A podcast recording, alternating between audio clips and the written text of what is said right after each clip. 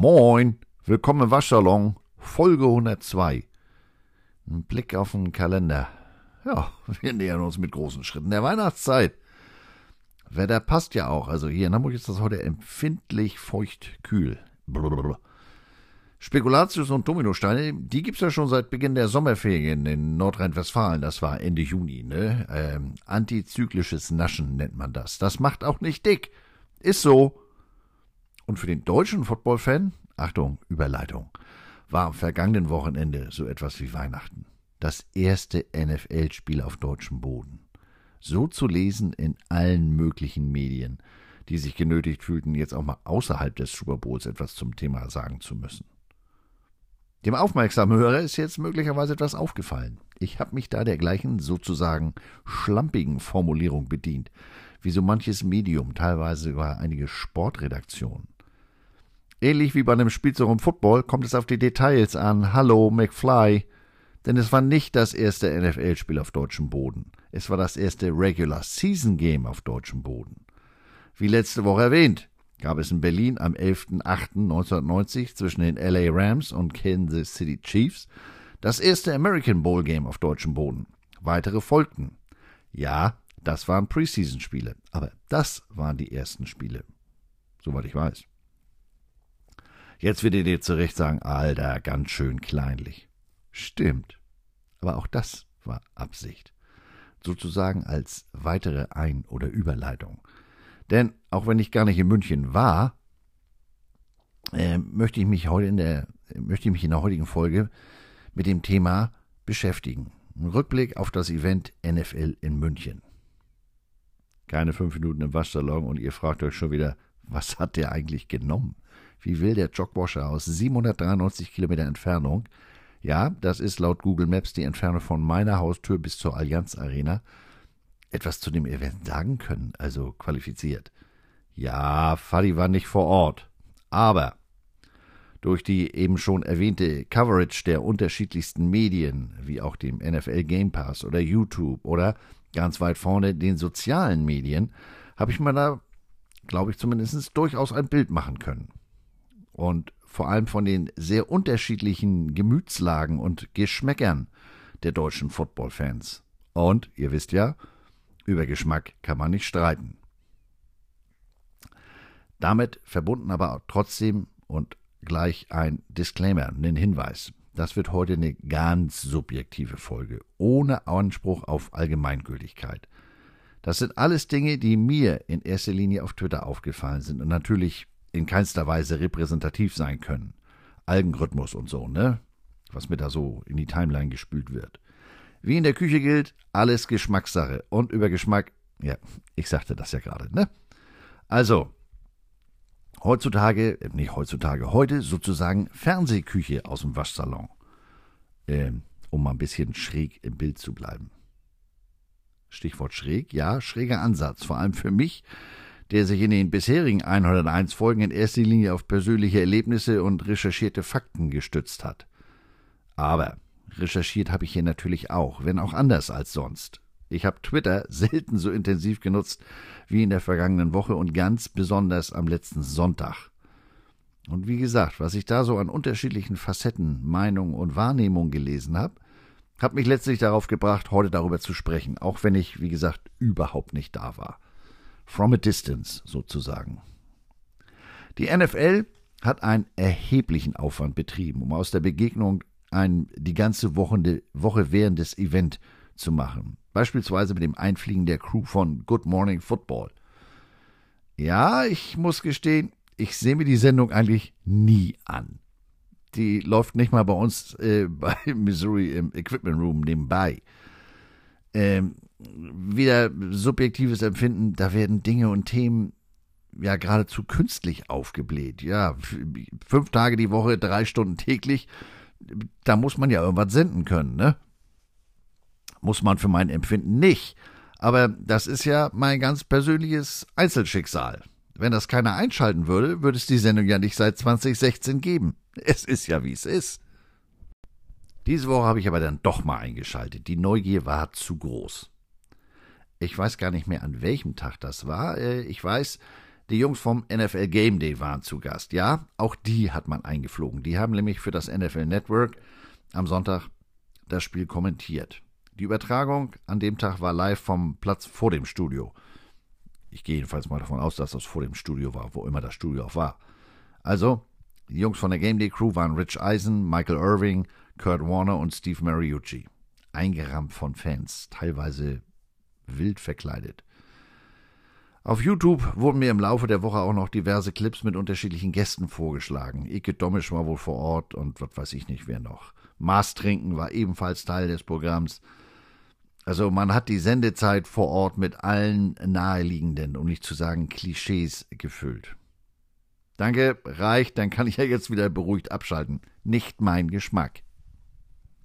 In der Folge habe ich mich unter der Woche nur noch am Rande mit einigen Impressionen befasst, äh, wie beispielsweise die Bilder von der Pressekonferenz Tom Brady, wo ihm eine unter anderem mit der Deutschlandfahne bestickte Lederhose übergeben wurde.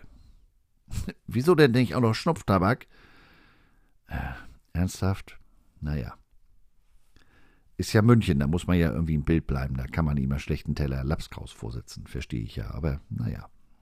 Sonntag ging es dann aber richtig los. Nachdem ich mir erstmal erstmal nachsehen musste, wann das Spiel überhaupt anfängt, fand ich im Vorfeld jede Menge Fotos rund um die Allianz Arena. Ganz schön was los da. Und auch schon die ersten Kommentare, das ist mir hier alles zu bunt. Und zwar wörtlich. Da waren ja Fans aller 32 Teams vor Ort, nicht nur der beiden Kontrahenten aus Seattle und Tampa Bay. Na guck! Der Einlass zog sich demnach hin. Wohl auch, weil an der einen oder anderen Stelle Metalldetektoren eingesetzt wurden. Ich habe es aber genauso auf Twitter gelesen, dass einige ohne jegliche nähere Einlasskontrolle reingekommen sind.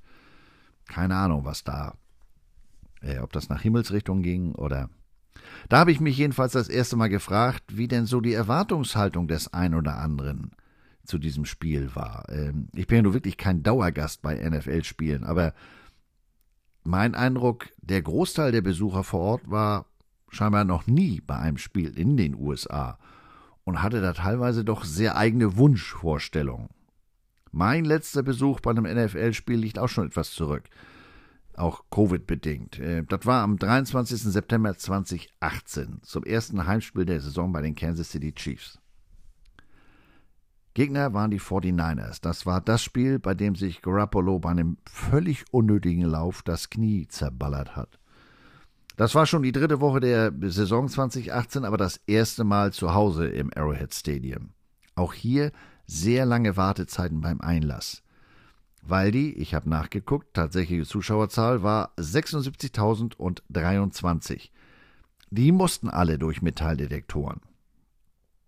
Kickoff, wie gesagt, 12 Uhr. Das hat die aber nicht abgehalten, da beim Tailgaten sich zurückzuhalten. Da waren einige aber mal schon so richtig voll mit alkoholischen Getränken. Und wenn dann jemand wie die leicht bekleidete Dame etwas vor mir ähm, junge Dame in ihrem Brausebrand statt durch den Metalldetektor meint, das verschlossene Gittertor rechts daneben als Eingang nehmen zu müssen und sich dabei ordentlich abmault, ähm, sodass sogar die Sunnis kommen mussten, ja, dann dauert es schon mal länger mit dem Reinkommen. Ich war vier Minuten vor Ende des ersten Viertels an meinem Platz. Deshalb, Notiz an mich, immer besser den Snickers auf Tasche, ne? Und 67.000 Zuschauer in der Allianz Arena brauchen halt auch ihre Zeit zum Reinkommen. Ihr wisst, was jetzt kommt? Es ist ja, wie es ist. Im Stadion denn nach dem Empfinden einiger Mitteilungsbedürftiger zu wenig Möglichkeiten, Speis und Trank kaufen zu können. Ja, ich sag mal so, die Stände sind ja fester Bestandteil der Arena, also ähnlich wie die Toiletten. Die haben die da jetzt nicht extra für die NFL eingebaut. Daran lässt sich wenig ändern, nicht mal durch die NFL.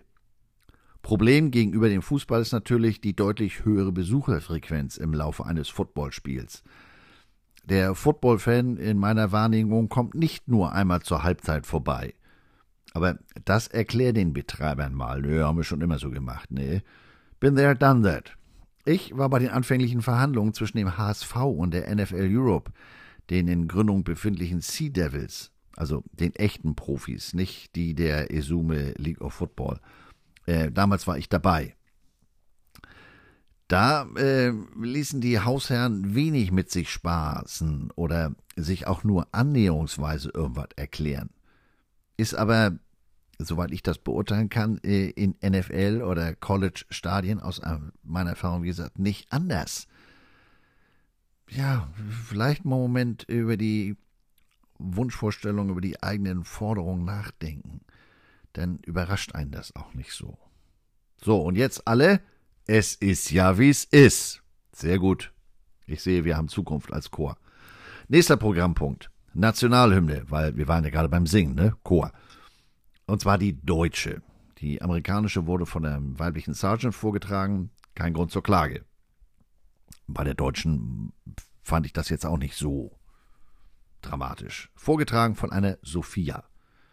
Da ich musikalisch schwerpunktmäßig, außer beim Country in Missouri, irgendwo in den 80ern des letzten Jahrtausends hängen geblieben bin, sagte mir die junge Dame natürlich so gar nichts.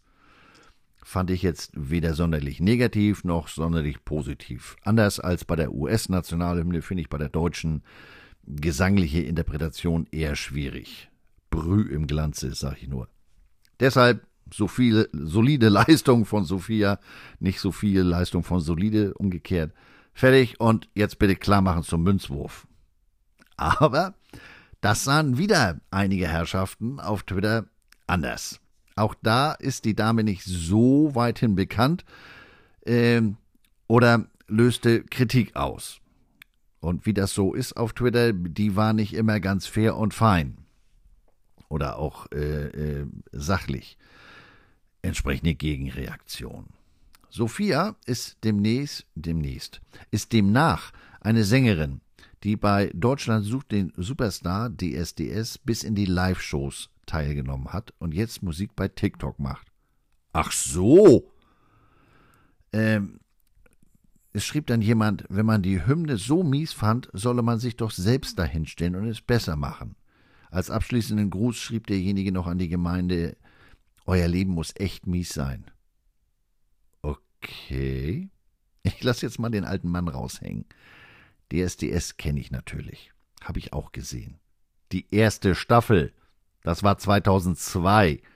Dann war es mit meiner Faszination an der, ich nenne es mal, bemerkenswerten Qualität der dargebotenen Sangeskünste auch schon wieder vorbei. Ein Kübelböck im Leben reicht. Äh, insofern kann ich nicht beurteilen, inwieweit es ein Qualitätsmerkmal ist, dass äh, Sophia es bei DSDS bis in die Live-Shows geschafft hat keine Ahnung, fangen die damit an? Ist das am Ende? Äh, was weiß ich denn? Und TikTok? Da sage ich jetzt mal besser gar da bin ich völlig raus. Also, aber bei selber hinstellen und besser machen, da bin ich wieder ganz vorne dabei mit Meinung. Ganz prima Argument. Äh, ich gehe mal davon aus, dass Sophia nicht Teil der Putzkolonne im Stadion war und zufällig da eingesammelt wurde, sich hingestellt hat und gesungen hat. Sprich, in welchem Umfang auch immer, ist das ihr Beruf, also Profi sozusagen. Ja, und da muss man dann auch entsprechend abliefern. Das äh, ist die damit verbundene Konsequenz und Erwartungshaltung. Und das dann möglichst besser als jemand, den man zufällig in der Warteschlange zur Pipi-Box getroffen hat. Wobei, Stichwort Kübelbeck, wenn ich mich da so an die erste, eine Staffel DSDS erinnere, die ich gesehen habe, da liefen ja auch jede Menge Herrschaften auf, die meinten, sie können singen. Trifft das auf diese Dame auch zu? War ja bei DSDS bei den Live-Shows. Kann sie deshalb singen oder eher nicht? Ist mein Leben deshalb jetzt ein mieses, weil ich mir diese Frage stelle? Ich stelle für mich schon mal fest, das wird wohl eher bunter Nachmittag hier auf Twitter, wenn es jetzt schon so freundlich zugeht. Wegen eigentlich nichts, was im unmittelbaren Zusammenhang mit dem Spiel steht. Es ist ja, wie es ist. Parallel zu den Nationalhymnen steht natürlich die sogenannte Color Guard auf dem Feld, also die US-Fahne samt militärischem Begleitpersonal. Ist genau wie die Nationalhymne fester Bestandteil jeder Profisportveranstaltung in den USA. Und die Color Guard ist jetzt nichts US-spezifisches, die gibt es auch in den anderen Ländern oder in anderen Ländern. Unter anderem China, dem Vereinigten Königreich, Frankreich, Mexiko oder den Niederlanden. Außerdem Riesige Fahnen werden auf dem Feld ausgebreitet, einmal die deutsche und einmal die US-amerikanische. An der Sideline werden die Klamotten der aktuellen Salute to Service Kollektion getragen. Lediglich den Flyover gibt's nicht, wobei wie ich aus sicherer Quelle weiß, man hat da seitens der NFL auch alles versucht, letztlich erfolglos. Aber, ihr ahnt es schon, das ist dem einen oder anderen jetzt schon wieder deutlich zu militärisch. Was soll ich sagen? Das kommt jetzt nicht überraschend. Also nicht, dass denen das militärisch ist, sondern dass es militärisch ist. Zum einen haben die Amerikaner, so wie ich, da ja für äh, äh eine Schwäche. Äh, wem das nicht passt, empfehle ich zukünftig Übertragung auf dem Nickelodeon-Kanal. Weniger Militär, mehr Slime. Oder statt Football gucken, Schiffe versenken spielen. Am besten mit sich selbst. Dann ärgert man sich auch nicht über eine mögliche Niederlage. Das Leben ist schon eines der härtesten. Auch ohne beim Schiffe versenken zu verlieren. Vor allem, wenn man sich bewusst macht, dass am Freitag in den USA Veterans Day war, wie jedes Jahr am 11. November. Da werden an dem Tag äh, oder an dem Tag wird allen ehemaligen und aktiven Angehörigen der US-Streitkräfte gedacht. Und die werden geehrt, unter anderem mit einer Kranzniederlegung, Kranzniederlegung, ganze Worte, durch den Präsidenten der Vereinigten Staaten am Grab des unbekannten Soldaten auf dem Arlington National Cemetery. Am Ende des Tages ist so ein NFL-Spieltag eine amerikanische Veranstaltung mit allem drum und dran, auch in München. Andere Länder, andere Sitten. In Hamburg kackt am 11.11. .11. um 11.11 Uhr auch nur eine Möwe in die Elbe, während sich anderorts der kannibalistische Frohsinn entlädt. Wissen ist Macht. Ich weiß nix. Macht nix. Weitermachen. Eckhart. Am Bildschirm der Waschsalon-Fernsehküche hörte sich von nun an nach einer großartigen Stimmung im Stadion an. Ja, auch einige bemängelten dann wieder, die Geräuschkulisse würde nicht immer zur Spielsituation passen. Kann ja mal passieren. Das empfinde ich jetzt nicht als so tragisch, hat mich aber auch nicht wirklich überrascht. Da muss das Publikum gegebenenfalls angelernt werden. Das kenne ich äh, aus 30 Jahren Football in deutschen Stadien und Spielen nicht anders. Die Beschallung und das Verhalten des Publikums wurde in einigen Tweets als Eventpublikum Ballermann bezeichnet. Und ihr ahnt es, das war nicht positiv gemeint. Ja, Take Me Home Country Road verortet man eher nach Morgantown und den West Virginia Mountaineers als nach Tampa oder Seattle. Sweet Caroline gehört für mich klassisch zu den Pit Panthern. Aber mal ganz ehrlich, die haben ja alle kein Monopol darauf bei so einer bunt gemischten äh, Fanbase äh, in der Größenordnung muss ein gemeinsamer Nenner für den DJ hey, der nicht zwangsläufig wird das nicht allen zusagen. Aber ich frage mich auch, wann waren denn diese Kritiker das letzte Mal bei einem NFL-Spiel in den USA? Nur weil die da ein Jersey des Heimteams tragen, sind das jetzt beileibe nicht alles Football-Fachleute und oftmals auch gar nicht mal so regelfest. Ich habe mich bei all meinen Stadionbesuchen in Philadelphia, Minnesota, Miami, Kansas City, teilweise beim Super Bowl, warum die Leute da eigentlich hingehen. Die scheinen keine fünf Minuten auf dem ihren vier Buchstaben stillsitzen zu können. Entweder die holen sich was zu futtern und zu trinken, oder sie müssen es wegbringen, Richtung Pipi-Box oder schlimmer. Also da ist dauernd was los. Ich habe mich gefragt, sag mal, ihr wisst aber schon, dass ihr hier zum Football gucken gekommen seid, ne? Das ist in meinen Augen ein klassisches Vorurteil, dass es in einem US-Stadion beim Football nur Fachleute gibt. Im Umkehrschluss würde das ja auch bedeuten, dass jeder deutsche Fußballfachmann ist. Ähm, jetzt mal ein Beispiel aus der Praxis für die Praxis. Ich bin über den aktuellen WM-Kader der deutschen Nationalmannschaft gestolpert. Außer Manuel Neuer kannte ich da keinen einzigen Namen. Watchparty im Waschsalon wird es, nicht nur wegen Katar, nicht geben. Weder interessiert mich der Sport, noch habe ich davon noch irgendwelche qualifizierte Ahnung. Wenn dann nur Hardcore-Experten nach vorherigem Wissentest ins Stadion dürfen, reicht wohl auch das Trainingsgelände des FC Bayern als Austragungsort. Aber dazu komme ich gleich nochmal. Unabhängig davon, ob Partypublikum oder direkter Nachfahre von Vince Lombardi, es herrscht äh, teils große Überraschung, dass der Bierverkauf mit äh, Ende des dritten Quarters eingestellt wird. Ich sagte es eben schon mal, das ist eine amerikanische Veranstaltung, eine Veranstaltung der NFL und die scheint hier mal ganz konsequent gewesen zu sein. Denn bereits seit dem Dezember 2001 gibt es in allen NFL-Stadien die einheitliche Regelung, dass jeglicher Alkoholverkauf außerhalb der Suiten mit dem Ende des dritten Quarters eingestellt wird. Und man kann auch nur maximal zwei alkoholische Getränke auf einmal erwerben. Diese Regelungen gehen zurück auf Fans in, schönen Gruß, Cleveland und New Orleans, die im November, Dezember 2001 ihren Unmut über die Leistung der Referees mittels Flaschenwurf zum Ausdruck gebracht haben. Wie so oft muss seitdem die Mehrheit die Konsequenzen für die Dusseligkeit einiger weniger tragen. Und das hat man offenbar in München umgesetzt. In der Praxis habe ich das auch schon erlebt, sozusagen auch am eigenen Leib. Anderer Spieltag, aber auch Season Opener. Wieder Kansas City, Kick auf 12 Uhr. Ich habe einen Platz äh, mitten in der Sonne und die Sonne hat geballert. Vor mir eine Gruppe von Damen im mittleren Alter, ich würde die mal so in den 30ern schätzen. Alter Vater, die haben mich beeindruckt. Die konnten zergeln, sprich Alkohol trinken. Die haben das mit der zwei Getränke auf einmal Regel ganz geschickt gemacht, sind immer in unterschiedlichen Kleingruppen, Kleingruppen los. So war der ständige Nachschub an, kannte ich bis dahin nicht, Bud Light Lime Strawberryta, also Mittelding zwischen Margarita und Bud Light. Biermischgetränk mit immerhin 8% Alkohol. Der Nachschub war gesichert. Season Opener 2016, anderes Beispiel. Wieder Kansas City, das größte Comeback in der Geschichte der Kansas City Chiefs. Chiefs lagen im vierten Quarter mit 17 Punkten gegen die Chargers hinten, konnten das Spiel aber noch in Overtime mit 33-27 gewinnen. Ein nicht unerheblicher Teil des vermeintlich fachkundigen Publikums hatte das Stadion da schon lange verlassen. Es herrschte reichlich Platz auf den Rängen. Mit Abpfiff kommt da ein Volltrunkener meine Sitzreihe runtergeschossen. Wirklich, wie, wie ein Linebacker durchs Gap. Und tackelt mich. Der war im wahrsten Sinne des Wortes freudestrunken. Naja, gut, also das ein oder andere alkoholische Getränk hat auch geholfen. Äh, we won, we won. Alter, du hast mir fast die Rippen gebrochen. Bist du voll? Ja, du brauchst nicht antworten, sehe ich selber. Ja, und auch in München galt natürlich auf dem Platz zählt, ne?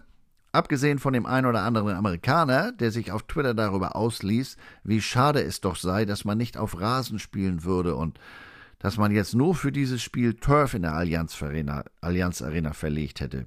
Hm, ist richtig, da habe ich dann sogar mal aktiv eingegriffen. Die NFL zahlt den neuen Rasen nach dem Spiel, aber Turf? Ich weiß ja nicht, welches Spiel ihr geguckt habt.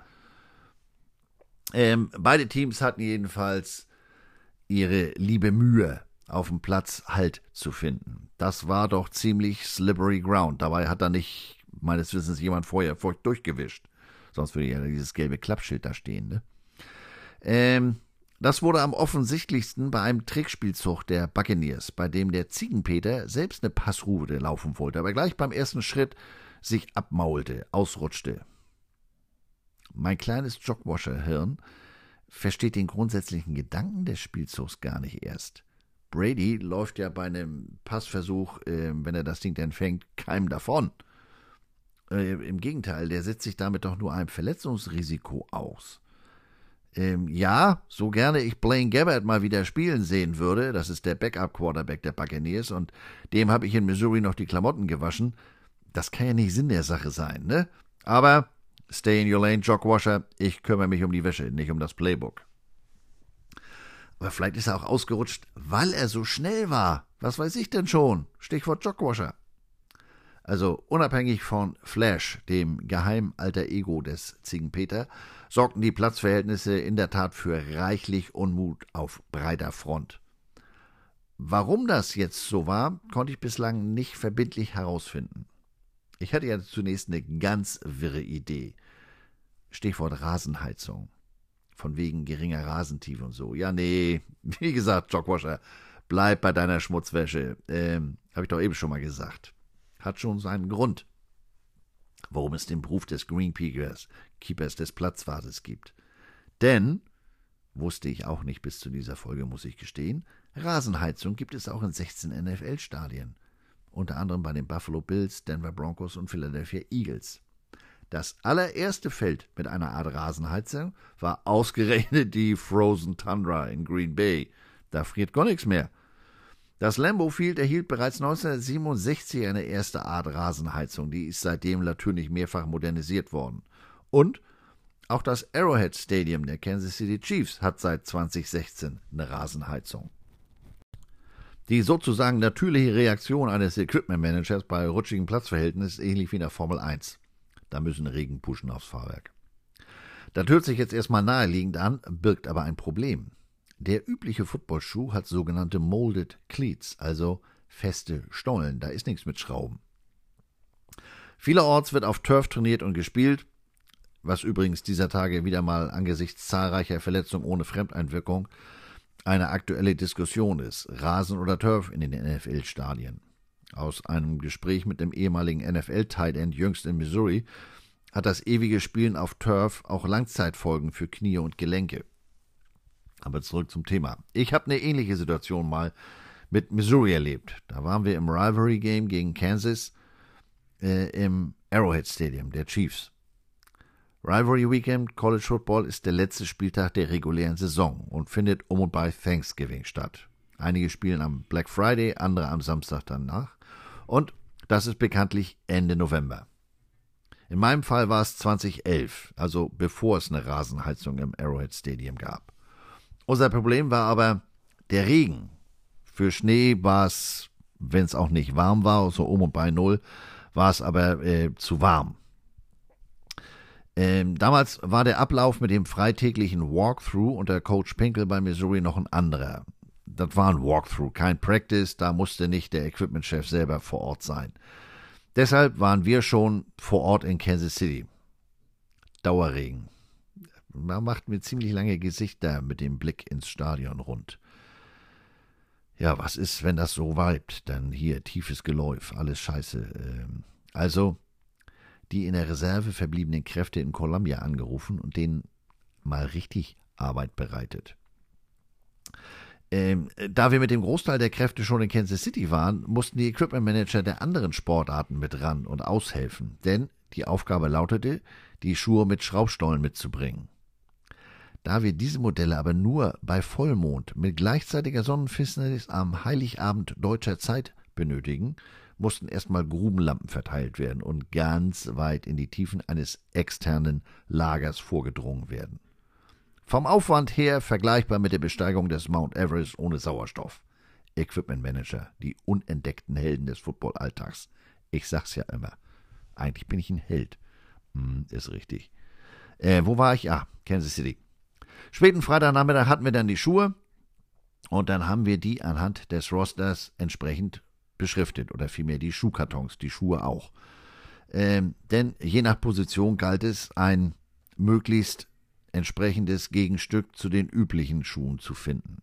Und wir hatten nicht für alle damals 110 Spieler Schraubstolle parat. Da gab es dann nur für die wirklichen Einsatzkräfte neue Puschen. Unser Plan war, zur Halbzeit die Schuhe zu wechseln.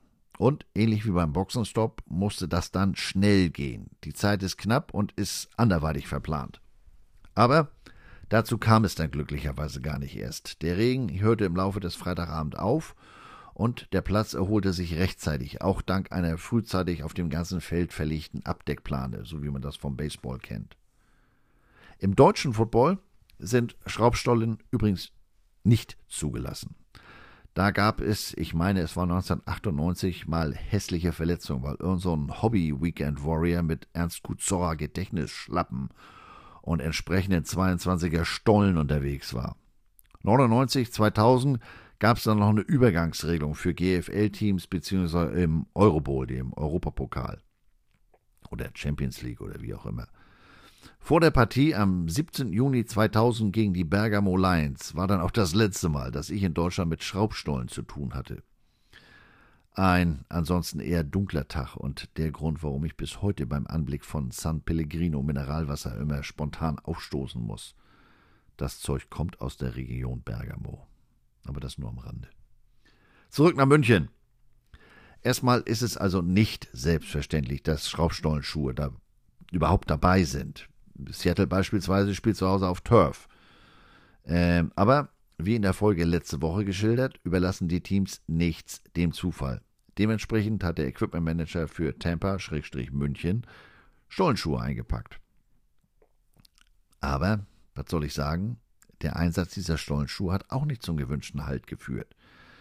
Ich bin, wie gesagt, alles andere als ein Greenkeeper. Ich bin nicht mal Hobbygärtner. Aber laienhaft würde ich mal vermuten, es lag an der Rasensorte. In der Allianz Arena wird meines Wissens Poa pratensis Wiesenrispengras aus Schwerin verlegt. In den Footballstadien, beispielsweise Tampa Bay, wird Bermuda Grass verwendet. Das kenne ich vom Golf. Kein Scherz. Das ist sehr fest und sehr dicht. Vielleicht macht das den Unterschied. Denn die Anforderungen an so einen Rasen sind beim Fußball ja auch ganz andere als beim Football. Jeder Spielzug beim Football startet aus einer ruhenden Position. Deshalb haben Footballschuhe auch an der Fußspitze einen zusätzlichen Stollen, einen Stollen mehr als Fußballschuhe. Damit hat der Spieler hoffentlich besseren Grip, um sozusagen aus dem Startblock zu kommen. Aber ob das jetzt auch wirklich zutrifft, kann ich nicht sagen, kann ich nicht garantieren. Ich bin ja auch nicht Les Miles, der in seiner Zeit als Coach bei den LSU Tigers vor Nervosität während des Spiels schon mal Gras gefressen hat. Ja. Persönlich war ich äh, etwas überrascht zu lesen, wie zahlreich die Presseakkreditierungen für dieses Spiel verteilt wurden. Dabei war der Prozess, an eine solche zu kommen, mit zahlreichen Hürden versehen, wie ich jetzt gelesen habe. Aber äh, bevor sich jetzt hier jemand falsch angesprochen will, fühlt, damit meine ich nicht die Football-Podcaster vor Ort. Anhand von deren Posts und Fotos lässt sich erkennen, das waren die Profis vor Ort. Aber da waren wohl auch zahlreiche Fans an einem Ort, wo sie nichts zu suchen haben. Wie ich selbst als Inhaber einer entsprechenden Presseakkreditierung in der NFL Europe 2006 gelernt habe, ähm, hatte ich die ganze Saison eine, ähm, da verhält man sich bitte als neutraler Berichterstatter. Kein Jubel, Anfeuern, kein Tragen von Trikots, Schals, Teamgear, Mützen und so weiter.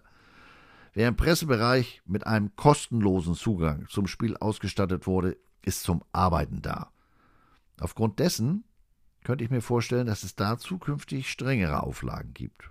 Oder auch nicht. Wer weiß, wie genau oder ob überhaupt das von Seiten der NFL kontrolliert wird. Vielleicht sollte ich das auch mal auf dumm versuchen mit einer Presseakkreditierung hier, Jogwasher und so.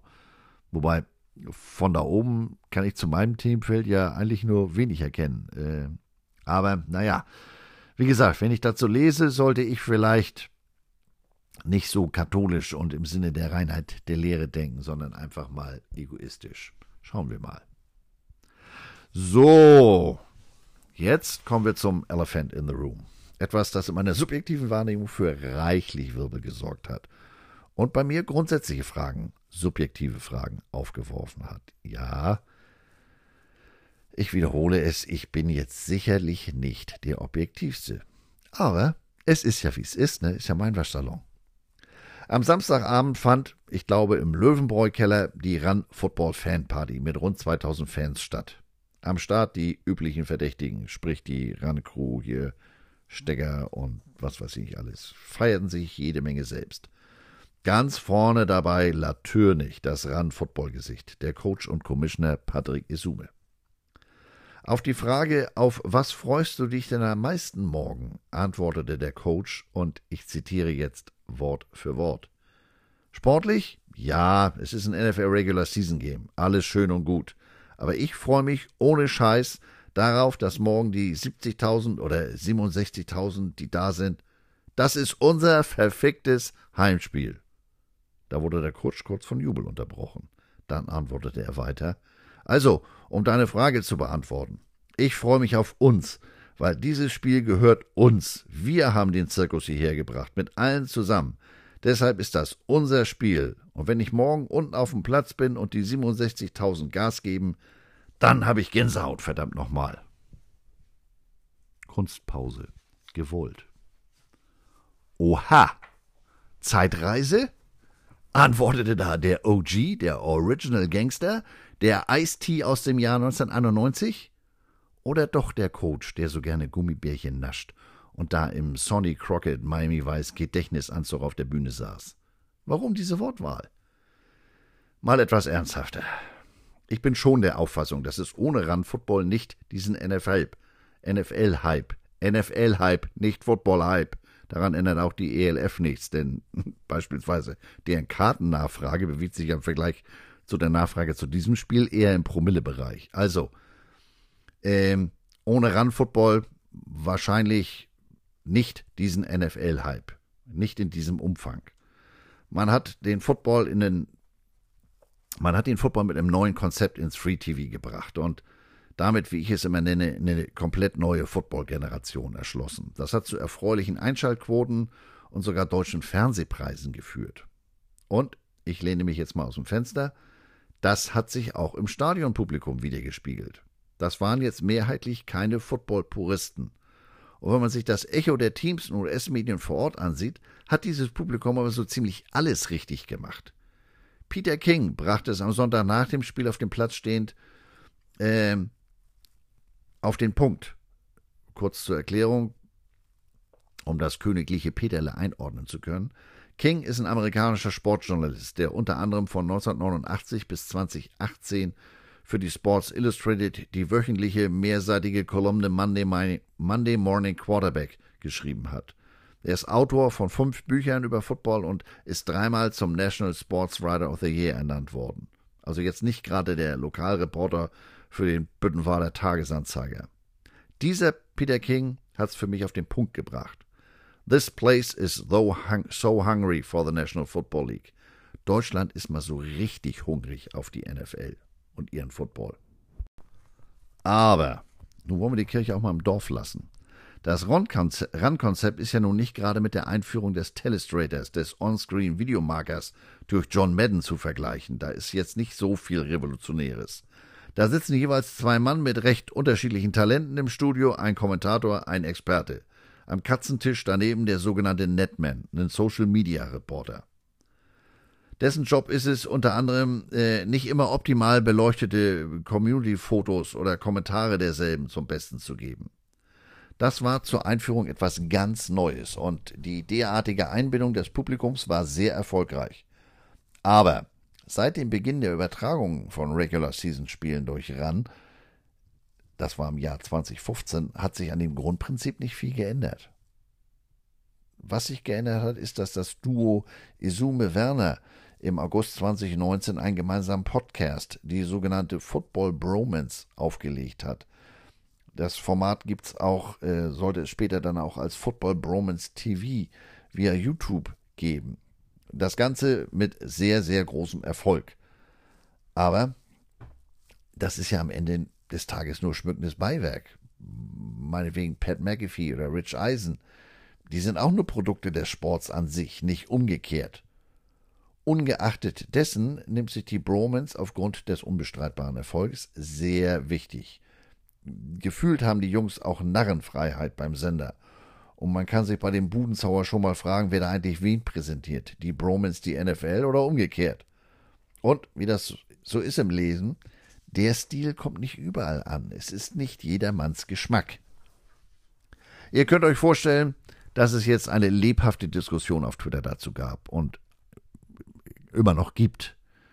Und ich habe dabei nur einen Kanal verfolgt. Der Autor wurde das Einstellen dieses Videoclips mit der F-Bombe mitunter ganz schön hart angegangen. Denn auch das ist bemerkenswert, die geradezu abgöttische Verehrung einiger sogenannter Bromatinger für den Coach und seine Gesellen. Mal abgesehen davon, dass ich die Wortwahl mindestens unglücklich finde, vor allem vor Publikum dieser Größenordnung, ist der Coach in meiner Wahrnehmung schon mal für etwas sehr große Ansagen bekannt ja, das liegt in seinem Naturell. Ich habe ihn als Spieler und Coach nicht anders erlebt. Auch da ist er so manches Mal gefühlt übers Ziel hinausgeschossen, aber das war immerhin hinter verschlossenen Türen und teils auch der amerikanischen Coaches-Schule geschuldet, was ja nicht unbedingt äh, automatisch ein Qualitätsmerkmal ist. Sprich, der kann schon mal Spargel querfressen und dabei noch das Hamburger Telefonbuch vorlesen. Als Beispiel sei nur sein Statement zur Einführung der ELF genannt die beste Liga auf dieser Seite des Planeten. Natürlich mein Fehler. Dementsprechend wurde diese F-Bombe auch sehr unterschiedlich interpretiert. Ähm, einige haben das so verstanden, dass er und die Bromans allein es seien, die die NFL nach Deutschland gebracht hätten. Wie gesagt, inhaltlich für mich nicht ganz von der Hand zu weisen, aber Bescheiden geht anders und man hätte das geschickter formulieren sollen. Insbesondere vor dem Hintergrund, da die Übertragungsrechte mit Ablauf dieser NFL-Saison zu RTL wechseln. Was jetzt, wie sage ich es am besten, das war jetzt für mein Empfinden nicht das geschickteste Eigenmarketing, um sich für künftige Moderation zu empfehlen. Denn Amerikaner finden F-Bomben und ihre Kumpels vor laufender Kamera maximal uncool, um es mal vorsichtig auszudrücken. Natürlich kann ich nicht in die Zukunft gucken. Ich weiß deshalb nicht, welche der aktuellen Moderatoren mit den Senderechten gemeinsam wechseln werden. Aber da die ELF-Senderechte meines Wissens noch mindestens ein Jahr bei der Pro7-Gruppe liegen, kann ich mir jetzt einerseits nicht vorstellen, dass der Liga-Commissioner komplett wechselt. Andererseits ist er und der Rest der Gang aber freie Mitarbeiter. Da lässt sich möglicherweise etwas arrangieren zwischen den Sendern, wenn man denn bei RTL auch auf ihn setzen möchte. Doch, ähm, es ist das von mir angesprochene etwas ausgelatschte Sendekonzept, was äh, meiner Meinung nach auch ein Grund für den Senderwechsel war. Deutsche Fernsehpreise, ja, aber das interessiert die NFL vermutlich weniger. Ich vermute vielmehr, dass RTL mit einem neuen Sendekonzept überzeugen konnte. Geld wird wohl auch eine Rolle gespielt haben, aber angesichts des Aufwands, den die NFL mit ihrem Footprint in Deutschland betreibt, hat das vielleicht sogar nur eine untergeordnete Rolle gespielt. Die setzen auf Reichweite mit möglichst innovativen Konzepten. Ob RTL das schließlich liefern kann, ja, das bleibt abzuwarten. In dem Zusammenhang mit der F-Bomben-Diskussion und wie das zu interpretieren sei, kamen natürlich auch jede Menge Bromance-Fans zu Wort und die konnten so gar nicht nachvollziehen, dass man die Worte ihrer Ikone kritisierte und haben sich dann auch teilweise so gar nicht zurückgehalten, in ganz ähnlichem Stil. Wirkte auf mich etwas dünnhäutig, wie sich da der eine oder andere geäußert hat, alter Vater, da scheint zwar Licht in der Birne zu brennen, aber das ist nicht unbedingt jemand zu Hause. Sorry, aber es ist ja wie es ist. Da wird so getan, als wenn der Sport ohne die bisherige Randcrew und vor allem den Romantikern nicht mehr derselbe ist. Da geht man stumpf davon aus, dass das übrige Programm von RTL unmittelbare Auswirkungen auf die NFL-Übertragung haben wird. Bauer sucht Frau als Halbzeitshow. Das Moderatorenteam aus dem Dschungelcamp übernimmt zukünftig auch die Moderation der NFL-Spiele. Aha.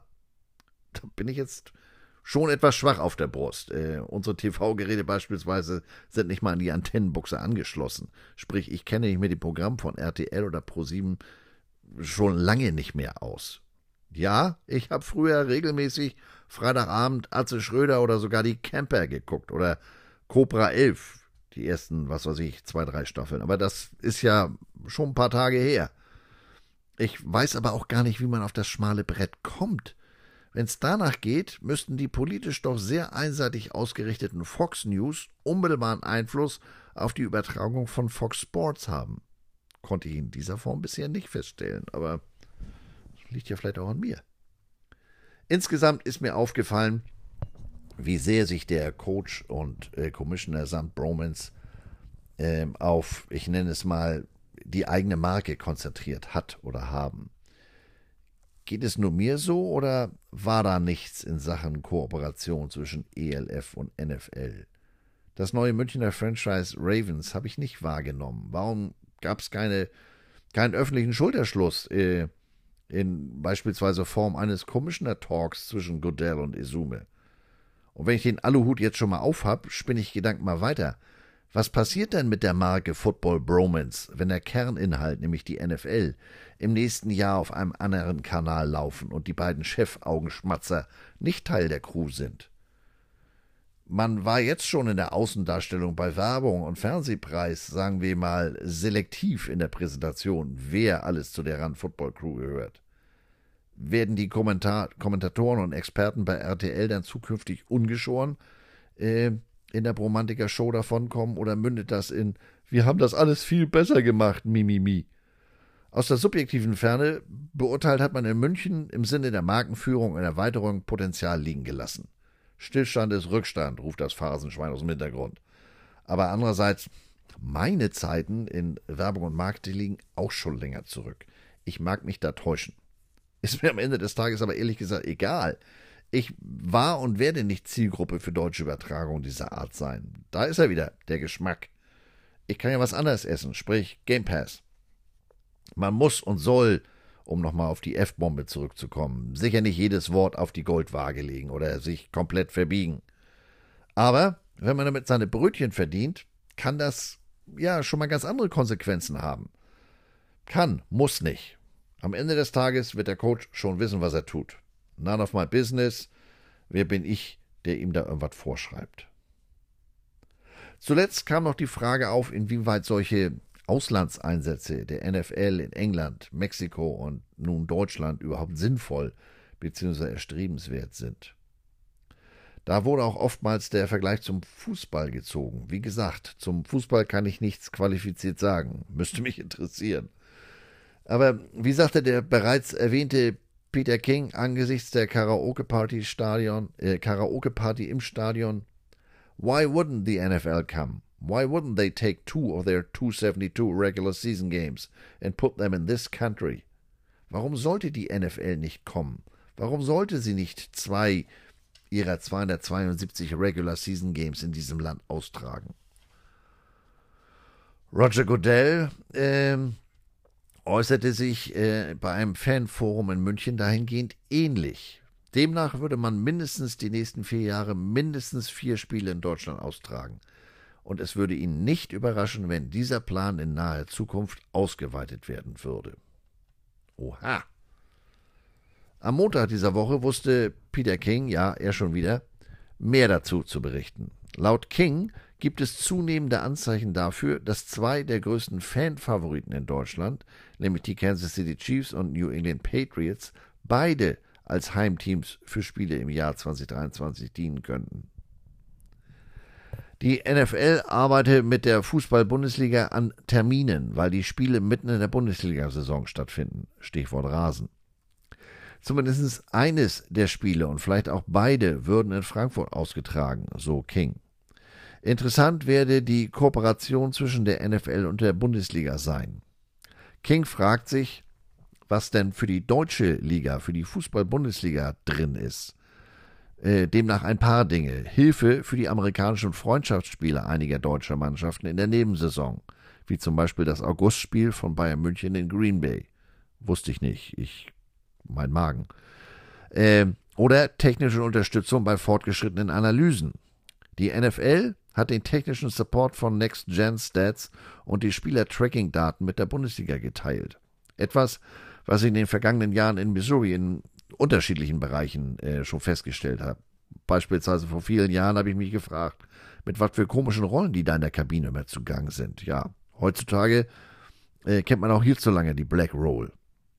Und in Sachen Trainingskarten ist man da drüben auch schon lange weiter. Das liegt aber auch mit dem deutlich, ich sag mal, großzügigeren Umgang mit personenbezogenen Daten äh, USA versus Deutschland. Weiterhin führte King aus, die NFL wird irgendwann Spiele außerhalb von England und Deutschland spielen. Die Dolphins könnten in den nächsten drei oder vier Jahren ein Spiel in Brasilien oder Spanien spielen. Die Rams seien optimistisch, eines Tages in Australien zu spielen. Aber der Horizont mit den größten Vorteilen ist ganz klar Europa. Es gab Journalisten aus 22 Ländern, die für das Spiel am Sonntag zugelassen waren, darunter 18 aus Europa mit unterschiedlichem Grad an Enthusiasmus. Ich würde mal sagen, er spielt damit auf die Herrschaften in Fanklamotte im Pressebereich an. Ohne jetzt eine politische Diskussion vom Zaun brechen zu wollen. Die Globalisierung vergangener Jahre und Jahrzehnte befindet sich zurzeit ja eher auf dem Rückzug als auf dem Vormarsch. Die Welt ist auf dem Weg, sich wieder in Blöcke zu teilen. Da würde die NFL mit ihrer geografischen Expansion äh, gegenläufig unterwegs sein. Goodell selbst brachte auch die grundsätzliche Idee einer European Division der NFL wieder auf, wenn er allerdings auch zugab, dass entsprechende Überlegungen dazu noch ganz am Anfang stehen würden.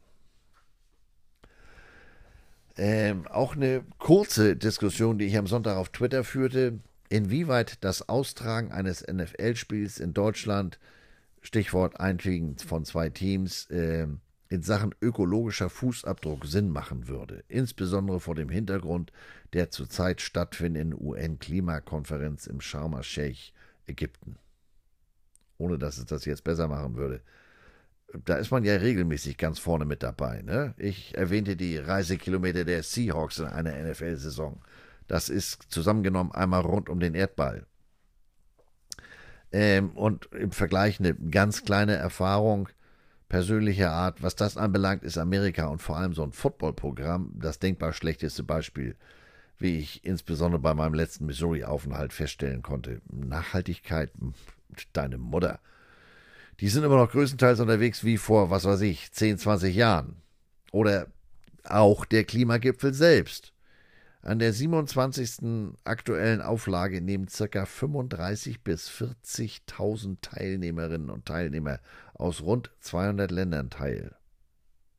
Und wie ich vom phönizischen Reisehändler Epidemais erfahren habe, sind die Teilnehmer anders als das mit dem Schiff in Rotterdam angelandete Equipment der Bucks und Seahawks nicht mit einer Kamelkarawane zum Zielort transportiert worden. Mal ganz abgesehen davon ist die Umsetzung der Beschlüsse des Gipfels ja auch ein Thema für sich. Die NFL jedenfalls will ihren Markt, ihren Einfluss vergrößern. Mit der Tradition, nur am Sonntag und Montag zu spielen, hat man ja schon vor Jahren gebrochen und da ist noch lange nicht Schluss. Ähm, das wird übrigens auch nächste Woche Thema unter anderem im Waschsalon sein, passend zum Black Friday. Und nun fängt man eben an, sich auch geografisch auszubreiten, neue Märkte zu erschließen. Nicht nur, um damit direkt Geld zu verdienen, man will sich so auch außerhalb der USA bekannter machen und ist auf der Suche nach sportlichen Talenten, was wiederum für Zuschauerinteresse der entsprechenden Länder sorgen soll. Auf Deutschland bezogen äh, sucht man sozusagen ein Football-Nowitzki. Dazu hat die NFL bereits 2019 in England die NFL Academy geschaffen.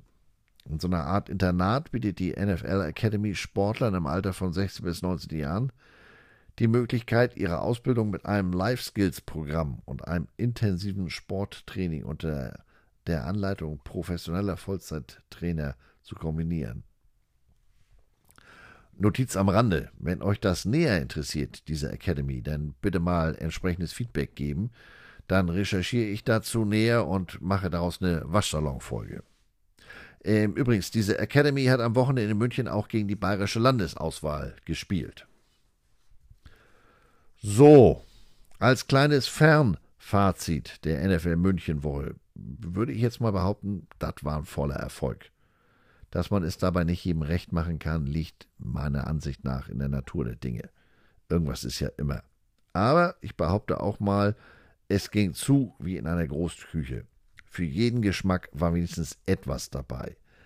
Was weiß ich, NFL-Helme fürs persönliche Fotoshooting auf dem Odeonsplatz, Good Morning Football vor Ort, die zahlreichen offiziellen Partys, gebrandete Gaststätten, Tailgating mit der Footballerei. Schmeckt nicht, gibt's nicht. Das galt aus der Ferne betrachtet auch für dieses Wochenende. Persönlich bin ich an einem normalen NFL-Spiel als Fan, äh, dazu noch außerhalb seines, äh, ich sag mal, natürlichen US-Biotops nicht so interessiert. Mir geht ja jegliches Fantum und Tun so gänzlich ab. Mich interessiert, wie die Teams, die kurz nach ihrer Landung in München schon trainiert haben, wie die das Equipment zum Trainingsplatz geschafft haben oder ob das da schon auf die gewartet hat. Wie transportieren die ihre Bälle? Beziehungsweise wie bekommen die die wieder auf die richtige Spielfähigkeit? Dazu habe ich übrigens mal den Ballboy der Kansas City Chiefs angefragt. Ergebnis steht noch aus. Oder wie handeln die das mit den Schraubstollenschuhen denn jetzt im Detail? Auch hätte ich gern den ein oder anderen Waschsalonhörer oder sonstigen Bekannten aus meiner Social Media Blase äh, mal persönlich getroffen. Aber ja, nicht im Rahmen der 2000 Mann und Frau Sause bei unserer offiziellen Party. So weit reicht meine Begeisterung dann doch nicht. Ich bin da ja bekanntlich etwas speziell. München als Location, das hätte ich mir gut vorstellen können. Frankfurt jetzt eher so gar nicht. Bembel, Blauer Bock, Heinz Schenk. Liegt aber auch daran, dass ich beide Locations nicht wirklich kenne. Und mal sehen, vielleicht ist für die Chiefs ja nächstes Jahr was möglich. Ich werde jedenfalls dieser Tage mal damit beginnen, mich dahingehend zu kümmern. So, und bevor der Waschsalon für heute seine Pforten schließt, noch eine ganz aktuelle Meldung. OBJ, Odell Beckham Jr., hat seinen Werbe- und Ausrüstungspartner Nike verklagt. Wait, what? Laut einem Bericht von TMZ Sports reichte Beckham eine Klage gegen die große Bekleidungsmarke ein und behauptete, Nike habe ihm Millionen vorenthalten unter dem Vorwand, er habe gegen Richtlinien im Zusammenhang mit der Verwendung von Schuhen und Handschuhen verstoßen. Am Montagabend veröffentlichte Beckham dann zusätzlich eine Erklärung, in der er sagte, dass Nike seinen Verpflichtungen nicht nachgekommen sei, während er seinen Teil des Deals eingehalten habe. Sagen wir mal so, Beckhams Beziehung zu Nike begann schon im März 22 schlechter zu werden. Beckham sagte, ihm würden etwa 2,6 Millionen Dollar aus dem aktuellen Vertrag zustehen, aber Nike würde ohne Vorwarnung mehr als 2 Millionen Dollar zurückhalten. Begründung, OBJ hätte gegen Ende der Saison 2021 gegen Nikes Ausrüstungsrichtlinien verstoßen. Beckham sagt natürlich, er hat nichts gegen, nichts derartiges getan. Er hat nicht gegen die Richtlinie verstoßen. Er sei vielmehr, äh, es sei vielmehr Nike, die ihren vertraglichen Verpflichtungen nicht nachgekommen seien. So hätte er bei seinem Wechsel von den Browns zu den Rams keine Footballschuhe, also Cleats, mehr von Nike bekommen. Deshalb sei ihm gar nichts anderes übrig geblieben, als Customized Cleats zu tragen. Ebenso mit seinen Football-Handschuhen. Das hat er auch schon immer so gemacht und das sei in der Vergangenheit nie ein Problem für Nike gewesen. Und weil er schon mal dabei war, ergänzte er in seiner Erklärung, dass er sich mit einem Angebot äh, oder sich in einem Angebot mit Adidas nähern würde, dem Abschluss nähern würde. Aber da ist Nike dazwischen gegrätscht und hätte sein Vorkaufsrecht ausgeübt und ihn in der Folge zu einer regelrechten Markenikone aufgebaut, um ihn so bei Nike zu halten. Laut der Website Soul Collector hatte der Adidas-Deal einen Wert von bis zu 47 Millionen Dollar an garantierten Summen mit einem Grundgehalt zwischen 3,2 und 4,2 Millionen Dollar. Zum Vergleich, Beckhams Vertrag mit Nike wurde 2017 abgeschlossen. Demnach zahlten, zahlte Nike ihm anfangs ein äh, Grundgehalt von 3,25 Millionen, also Gehalt ist das falsche Wort, eine Grundsumme von 3,25 Millionen Dollar, was sich während der Vertragslaufzeit bis auf 3,75 Millionen pro Jahr in der Saison 2021-22 steigern sollte. Darüber hinaus wurden Verlängerungen garantiert, wenn Mindestlizenzgebühren erreicht werden. Sprich, abhängig von den Umsatzzahlen der mit OBJ assoziierten Produkte erhält er weitere Zahlungen. 2022 bis 2024 hätte ihm das bei entsprechendem Umsatz 4 Millionen Dollar pro Jahr, von 2024 25 4,25 Millionen Dollar einbringen können. Und zusätzliche Summen zwischen 1,4 und bis zu 2,225 Millionen Dollar, wenn bestimmte Mindestgrößen erreicht bzw. eingehalten werden. keine so ganz einfache Story für mich.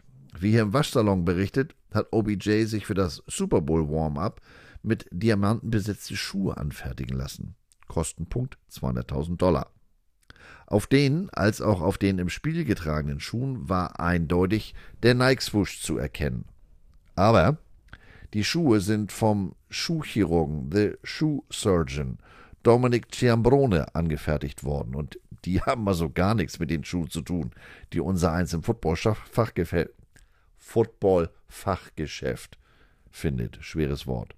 Schon bei der Aussage, dass er beim Wechsel von den Browns zu den Rams keine Schuhe von Nike bekommen hätte, da bin ich schon hellhörig geworden. Und zwar in Verbindung mit den eben genannten Vertragsdetails. Es geht ja nicht nur darum, dass OBJ die Marke Nike repräsentiert. Es geht darum, dass er auf dem Feld Schuhe trägt, die, was weiß ich, Karlchen Kartoffelkopf von den Tütendorf Farmers genauso im Laden kaufen kann. Ist bei Missouri nichts anderes. Ähm, wenn da gespaddet wird, wenn da 25 Meter Tape um die Schuhe drauf sind, dann kannst du aber mal sicher sein, dass Nike am nächsten Tag anruft und fragt, gibt es dafür eine medizinische Indikation oder warum spielt der wieder eine Mumie? Äh, solche Schuhe haben wir nämlich nicht im, bei Dick's Sporting Goods oder Sports Authority oder wie sie alle heißen. Sports Authority gibt es gar nicht mehr. Was erzähle ich denn? Academy Sports. Ähm, Beckham geht es aber eben um entsprechend im Design modifizierte Klicks. Denn natürlich hat Nike Schuhe für ihn gehabt, egal wo der spielt. Also Ostküste, Westküste, was weiß ich. Aber OBJ der Guteste, der treibt das Look Good, Feel Good, Play Good ja auf ungeahnte Spitzen. Da wird jetzt äh, bei diesem Streit am Ende des Tages sicher die wortgenaue Formulierung der Free Verträge zwischen ihm und Nike entscheidend sein. Ich bin gespannt und werde weiter berichten. So, und damit endet die heutige Folge aus dem Waschsalon. Nächste Woche ist Thanksgiving, Black Friday. Traditionell also futtern und shoppen. Aber für mich aus einem anderen Grund the most wonderful time of the year. Es ist Zeit für die College Rivalries. Ja, ich hatte das hier schon mal zum Thema im Waschsalon, aber an dem Thema komme ich natürlich nicht vorbei. Und ich verspreche euch, es wird kein einfaches Aufwärmen der alten Folge. Da kommt was. Bis dahin, moin moin.